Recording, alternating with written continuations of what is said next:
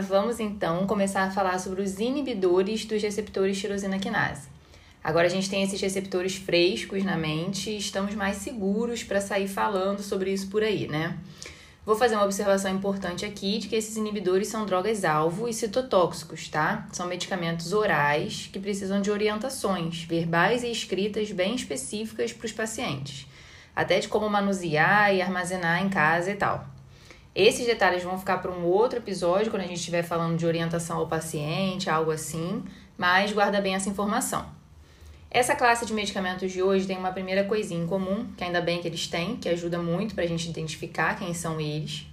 Todos os nomes dos princípios ativos deles terminam com NIB e a maioria termina com INIB, mas tem alguns que são só NIB mesmo, por exemplo, Pazopanib. Eu vou falar mais os nomes dos princípios ativos aqui, mas você pode aproveitar aí para fazer um exercício mental, tentar lembrar os nomes comerciais desses fármacos, dos pacientes que vocês acompanham usando eles vai ajudar a fixar algumas coisas, vai trazendo para sua realidade, para sua rotina. Visualiza como é a caixa, ou se você ainda não atua na área, vai procurando esses nomes e essas imagens enquanto escuta, se for possível. E olha, eu já sabia que eram muitos, mas eu só tive noção mesmo quando eu peguei todos eles para estudar ao mesmo tempo. Abri o mock e fiz uma lista que não acabava mais. Então hoje vamos falar dos aspectos principais, para a gente tentar se achar junto e colocar no sangue isso aí. Mas depois, com certeza, a gente vai citar eles mais vezes quando a gente falar de interações medicamentosas, adesão a medicamentos orais, gestão de indicadores, muito assunto. Ainda tem, gente, alguns inibidores de tirosina quinase que existem, porém não estão aprovados no Brasil. Não necessariamente porque teve uma recusa da nossa vigilância, mas porque o fabricante pode ter analisado o mercado, a incidência de cada doença, os outros medicamentos que são aprovados aqui, o sucesso do medicamento em outros países onde já foi aprovado e ter decidido não submeter determinado medicamento para aprovação aqui ainda. Ou ele pode ainda estar tá em processo para ser aprovado. Então eu vou citar primeiro esses, que vai ser a única coisa também que eu vou falar deles por enquanto. E se por acaso em algum momento algum deles tiver aprovação por aqui, a gente pode falar sobre isso mais para frente. Lembrando que eles não têm aprovação para uso comercial, porém, eles podem estar sendo usados em pacientes dentro de estudos clínicos, tá? E alguns podem estar aprovados para serem importados pelos pacientes também. E antes, aproveitando, vocês sabem como confirmar se um medicamento tem registro válido na Anvisa? Acho que vale a pena gastar um minutinho para citar isso aqui. Se você digitar Consultas Anvisa no Google, o primeiro site que aparece é o consultas.anvisa.gov.br, que é exatamente o que a gente quer. Inclusive, essa é também a melhor forma de você procurar bula de medicamento, para ter certeza que é uma bula confiável e atualizada, que as bulas têm atualizações, né? Então entra nesse site de consulta da Anvisa, teve até uma atualização também, tá mais bonitinho e tal. O bulário é logo a primeira opção que aparece. E se você procurar pelo nome comercial do medicamento no bulário e não encontrar uma bula, já dá para perceber que o medicamento não está aprovado aqui. Mas mais embaixo, na subdivisão produtos, tem a opção medicamentos. Entrando lá e digitando o nome comercial que você deseja, ele vai te mostrar as informações do registro. Se está ativo ou não, quando foi realizado, por qual empresa. Essas informações você pode precisar em outros momentos, principalmente na farmacovigilância, mas que também é assunto para outro dia.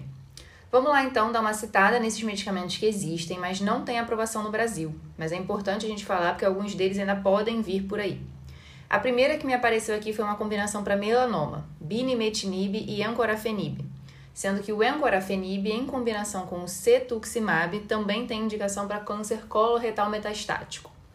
E aí tem o avapritinib e o ripretinib para giste, capmatinib, entrequitinib, seritinib e dacomitinib para câncer de pulmão.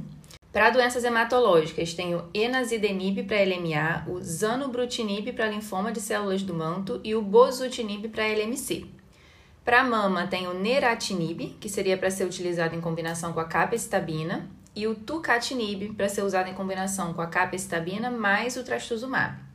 O pemigatinib é uma opção de tratamento para pacientes com colangiocarcinoma e o pexidartinib para tumor tenossinovial de células gigantes, que já são tumores mais raros, né? E para tumores de tireoide, a gente tem o prausetinib e também o seupercatinib, que tem indicação não só para tireoide, mas para pulmão também. Ufa, né? Lembrando que eu estou citando o tipo de tumor de forma bem geral, mas cada um desses inibidores vai ser indicado para tumores com determinadas mutações em determinadas linhas de tratamento também.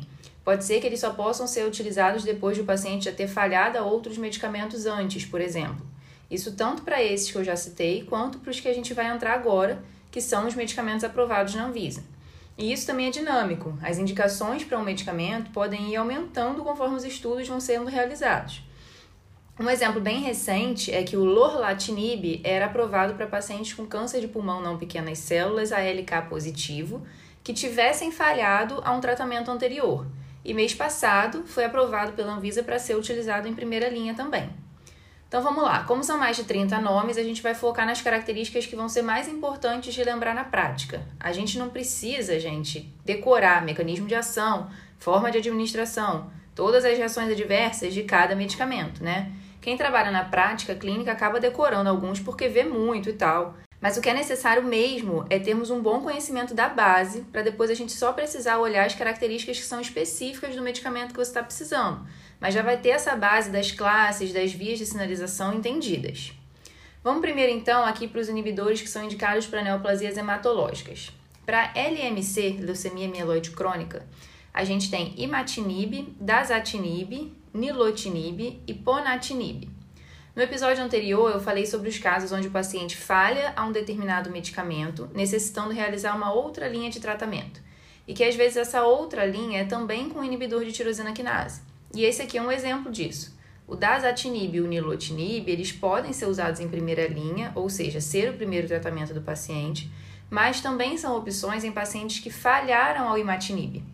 E o ponatinib pode ser usado em pacientes que foram resistentes ou intolerantes ao dasatinib ou nilotinib, ou então quando o paciente tem uma mutação específica, que é a T315I, que aí pode, poderia utilizar diretamente o ponatinib. E aí para LLA, leucemia linfóide aguda, a gente tem imatinib, dasatinib e ponatinib. Então aqui a gente já vê também exemplos de medicamentos que têm mais de uma indicação, né? Esses três são indicados tanto para LMC quanto para LLA, e o nilotinib é que é só para LMC.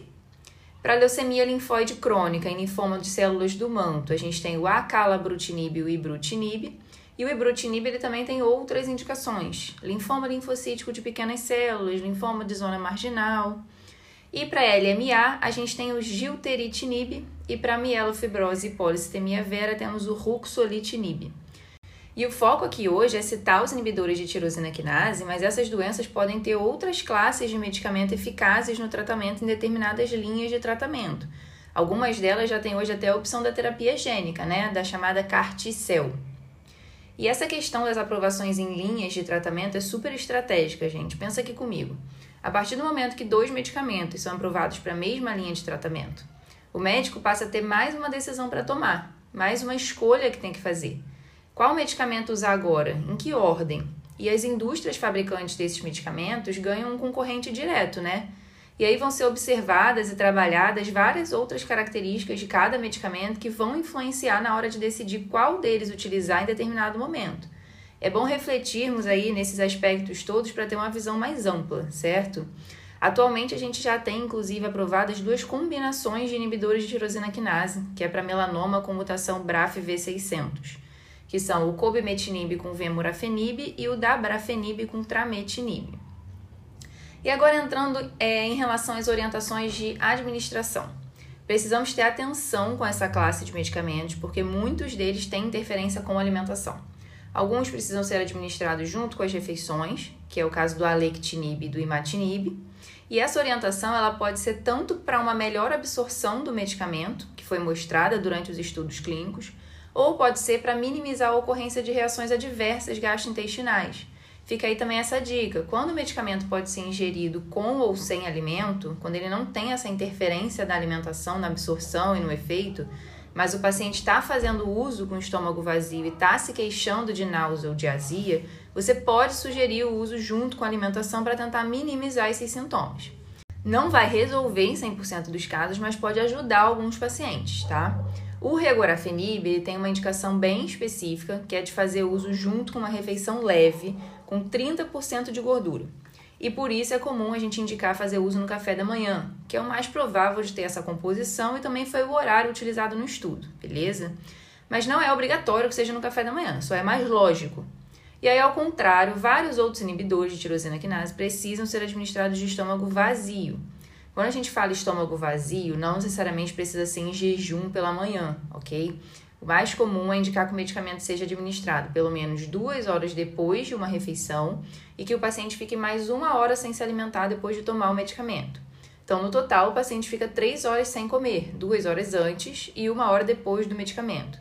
E se o paciente optar por tomar em jejum mesmo, ele precisa saber que ainda assim precisa ficar sem comer por mais uma hora.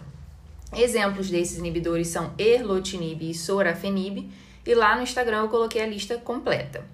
Passando agora para as principais reações dessa classe. A primeira é a fotossensibilidade. Vários deles vão ter essa preocupação, desde o imatinib até o brigatinib, pensando aí em um mais antigo até um mais novo. Nem todos vão ter essa reação como uma das principais, mas vários deles têm. Então, quando verem um NIB, já dá uma checada para poder orientar o paciente direitinho sobre isso. Eles têm que ser aconselhados a evitar a exposição ao sol e, quando tiverem ao ar livre, usar chapéu, roupa de proteção, protetor solar, protetor labial, beleza? Outra bem específica é a reação ocular. Durante o uso do crisotinib, por exemplo, é considerado como muito comum um distúrbio visual visão turva ou visão dupla ou até diminuição da capacidade visual mesmo. Então é importante acompanhar se o paciente não está tendo esses distúrbios para evitar a piora. Trametinib, gefitinib e vários outros também têm essa reação como uma das mais comuns. Então é algo que também persiste mesmo nos aprovados mais recentemente e pode ser grave, com conjuntivite, descolamento de retina.